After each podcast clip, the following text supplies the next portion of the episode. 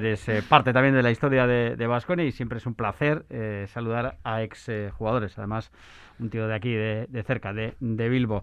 Juanan, con ganas, ¿no? Supongo, de volver a la, a la competición después de todo lo que está ocurriendo, después de esa asamblea del pasado martes. Es hora de volver a las canchas. Sí, sí, sí. La verdad es que este año, lamentablemente, estamos hablando demasiado de cosas que tienen poco que ver con jugar y, aquí realmente lo que le gusta a la gente es que los equipos jueguen, compitan y, vean vean un buen partido. Pero bueno, eh, sabíamos que este año iba a ser una cosa muy rara y que iba a requerir de muchos de muchos cambios y mucha flexibilidad para adaptarnos a todo y en eso estamos. También hubo, Juana, un diagnóstico ¿no? de lo que está suponiendo la afección de, la pandemia en todos los deportes, ¿no? pero especialmente en el eh, baloncesto, con ausencia de público, eso está afectando muchísimo a la economía de, los clubes. Y luego vimos cómo también eh, hay una, una llamada ¿no? a poder recuperar a, los aficionados, porque en cierta forma no se entiende que otros deportes puedan tener aficionados y, el básquet y el fútbol, por ejemplo, no, en ACB y en, y en la Liga de Fútbol Profesional, ¿no? Me vas a permitir, no se entiende porque no se puede entender, porque no tiene ningún sentido. O sea, pero es que ya, o sea, podemos hablar de agravios comparativos con espectáculos, con teatro, cines, eh, en fin, lo que todo el mundo quiera. Pero es que el problema ya es que no es solo eso, o sea, es que nosotros, nuestro equipo de baloncesto femenino puede jugar con mil personas en el pabellón por la mañana y por la tarde el equipo ACB cero. Mismo pabellón, mismo deporte, me atrevo a decir que mismos aficionados, ¿Cuál es el sentido? O sea, que, realmente de qué estamos hablando? O sea, las normas para que para que la población las cumpla tienen que tener cierto sentido. Por ponerle un, número, ¿no? Para que nos hagamos una idea, en el caso de, del Juventud, que seguramente eso lo tengáis completamente controlado, en el descenso de ingresos, ¿qué supone para un club como el vuestro no haber contado con público en toda la temporada? Hombre, para nosotros con mucha facilidad entre el 25 y el 30% del presupuesto. Pero es que ya no es solo las entradas o los abonos. O sea, que es todas las actividades que se generan alrededor del partido, activaciones con patrocinadores.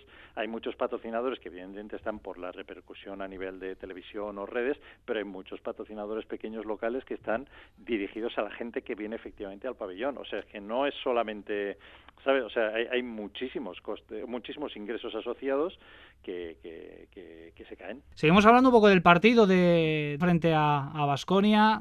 Os vais a encontrar con un conjunto eh, bastante diezmado por las bajas por el COVID. Vosotros, si no me equivoco, tuvisteis que pasar una situación bastante similar a finales del año pasado, ¿no? En diciembre, ¿no, Juanán? nosotros hemos tenido dos, dos puntos de contagio, uno en pretemporada, ¿vale? Que fue, fue muy limitado y, bueno, pues como en pretemporada también tiene más flexibilidad, eh, realmente lo, superamos bastante bien.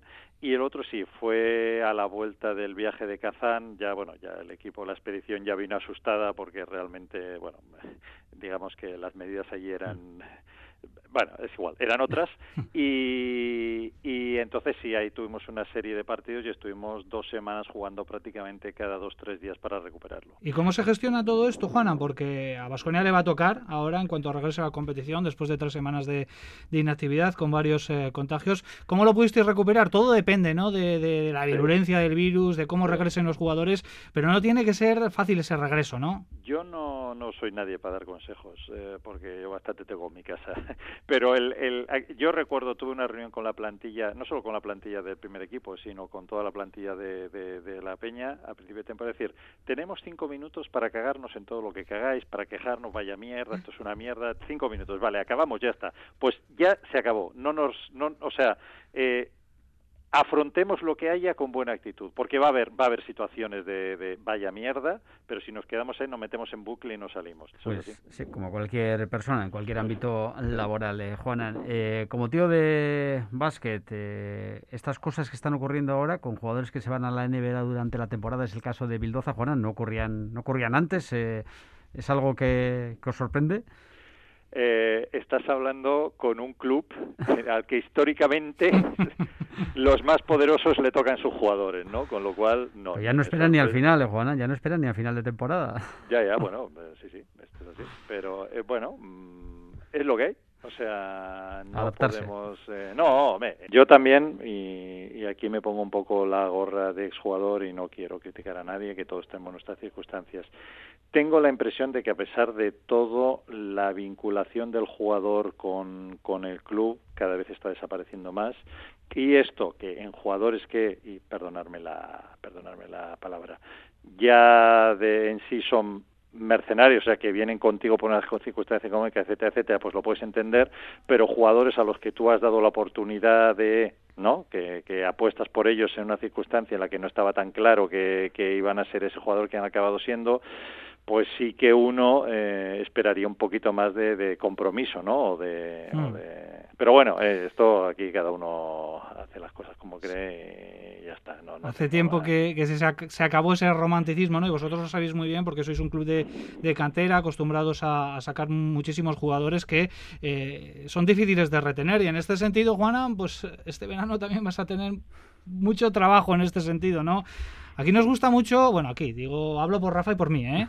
eh Xavier López Arostegui, que además tiene cierto paralelismo también contigo, jugador vasco que, que muy tempranito va allí a, a Badalona, que explota allí, está siendo su temporada, la de la eclosión definitiva de este, de este jugador. Va a costar retenerle a él, a Dimitrievich, a, a otros jugadores que tenéis y que, que están en la agenda de muchísimos clubes importantes. Hombre, nosotros, gracias a Dios, eh, bueno, gracias a Dios no, gracias a un propietario que realmente ha apostado por nuestro proyecto, estamos en mejores circunstancias económicas de las que estábamos no hace tanto tiempo, ¿vale? Entonces, sí que es verdad que hace unos años para retener un jugador de estos le teníamos que pedir un gesto de heroicidad económica, ¿no? De decir, de, oye, es que tienes que quedarte aquí por una ínfima parte de lo que puedes estar en otro lado y en un proyecto deportivo que en su momento básicamente era de supervivencia, de no descender.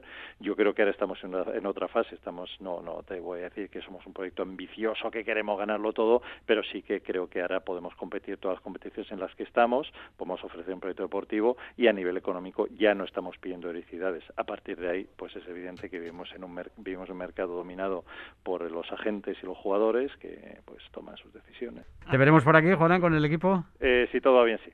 Venga, pues eh, tendrán la ocasión de, de reencontrarse por aquí, viejos eh, amigos. Hemos estado muy a gusto con Juana Morales. Podríamos hablar largo y tendido muchísimo más porque da para mucho. Hay muchos temas encima de la mesa. Lo que nos falta es eh, tiempo. Juana, que ha sido un placer, que disfrutéis de lo que queda de temporada, que todavía quedan retos eh, muy importantes para todos. De acuerdo, Un abrazo. hasta luego.